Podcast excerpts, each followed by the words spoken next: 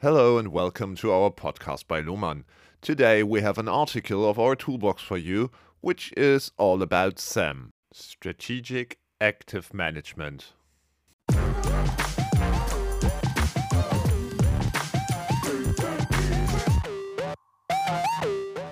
SAM, Strategic Active Management, an essential process in cage-free management. You may have heard us talk recently about Strategic Active Management, or SAM for short, but have been left scratching your head over what it actually means.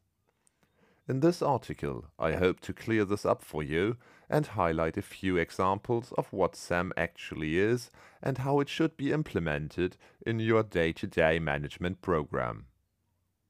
We all know that hens don't like change, and in an ideal world, if we provide the right environment alongside high quality feed and water, then the hens will perform to their full genetic potential and we can more or less sit back and relax while they get on with the hard work. Attention. However, we also know that as we move from a cage to cage free or a free range bio-organic production system, not only does the influence of management increase exponentially, but also the influence from external vectors, which are often outside our control, such as sudden weather temperature changes, behavioral influences, and metabolic changes through stress health challenges, will play a larger role in determining the efficiency of our flocks. The influence of management. For cage systems, provide feed, environment, high biosecurity, exhibits basic natural behaviors, monitoring and basic awareness required. For aviary systems, training, system influence human fear response, biosecurity pressure. Natural behavior expression dominates, strategic active management required.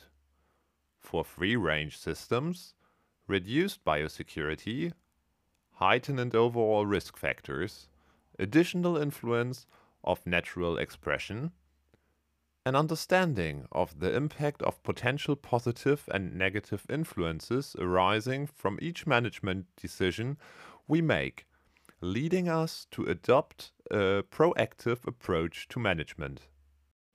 With this in mind, we should always be prepared to adapt our day-to-day management practices in line with the flock status at any given point in time. Therefore, we can put many cage-free management practices under the umbrella of SAM. Strategic, adapting management in line with expected additional behavioral productive issues. Active, adapting management to unexpected behavioral productive issues. Management, encompassing standard practices, nutrition and health issues.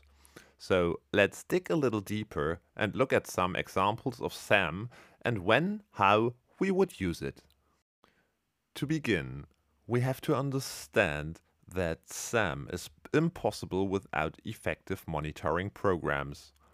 We often see these as rather basic or as a method of fulfilling legislative requirements, however, they should be so much more than that. Attention! Monitoring programs should be bespoke to your operation and should cover all general management practices plus any site-specific issues which you may have experienced in previous flocks. They are our eyes and ears of our flocks and are our starting gun to highlight when we need to intervene with management, veterinary or nutritional methods to help catch an issue before it becomes a costly negative influence.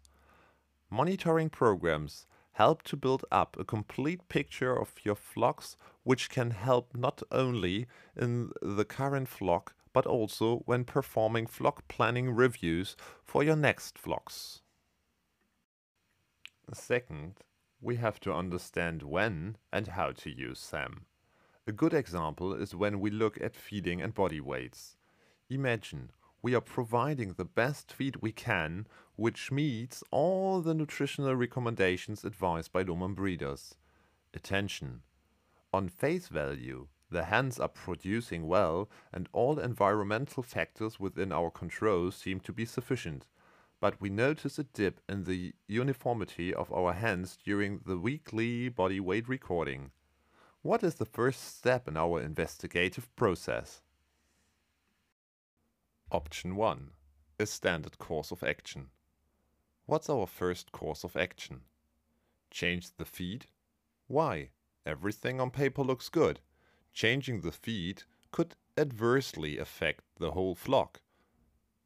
Alter the house environment? Why? Average temperatures are acceptable and making unnecessary changes could impact whole flock performance. Offer the hands supplementary support? Why? This could be costly, unnecessary, and could have potentially damaging side effects such as blocking the water lines. To have a look at the diagram, which is shown under option 2, use SAM, please visit our website to download this article from our toolbox section. There you will find other interesting articles too.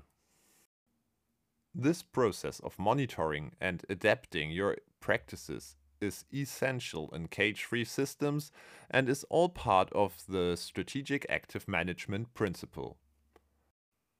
There are many practices that come under the banner of SAM. Lighting. Light programs based on development, light intensity as a tool for behavior, light dimming programs to control standard and adverse movement. Nest boxes. Opening and closing times adjusted in line with laying patterns and used to divert negative behavioral traits. Lighting to attract and also to detract. Enrichment. Use should be strategic at all times based on the classification of enrichment. Can be used to divert and prevent undesired behaviors as outlined in the RISE strategy designed by Lohmann Breeders. Health strategies should be constantly adapting around current conditions, site history, external pressures. Feeding, not only to balance the flock under the one hen concept, but also to facilitate movement and can also be used as enrichment. Natural behaviors. No two flocks are the same, and what worked for one may not work for another, so observation and reaction is vital. One example is recurring crowding, a natural behavior that can be soon turned into an undesired behavior. Spotting behavioral traits of individual flocks can help prevent crowding, pilling, becoming smoothering.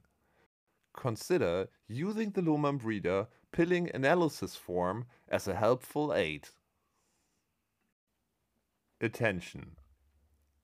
As you can see, there are many areas where the use of SAM is essential.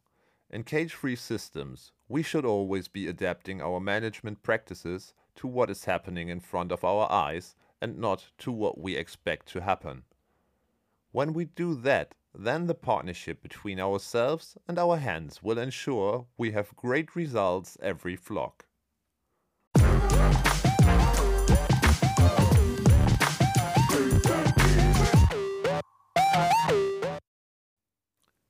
Thank you for listening and stay tuned for the next episode of Podcast by Lohmann reaching the airwaves soon. Until next time, goodbye.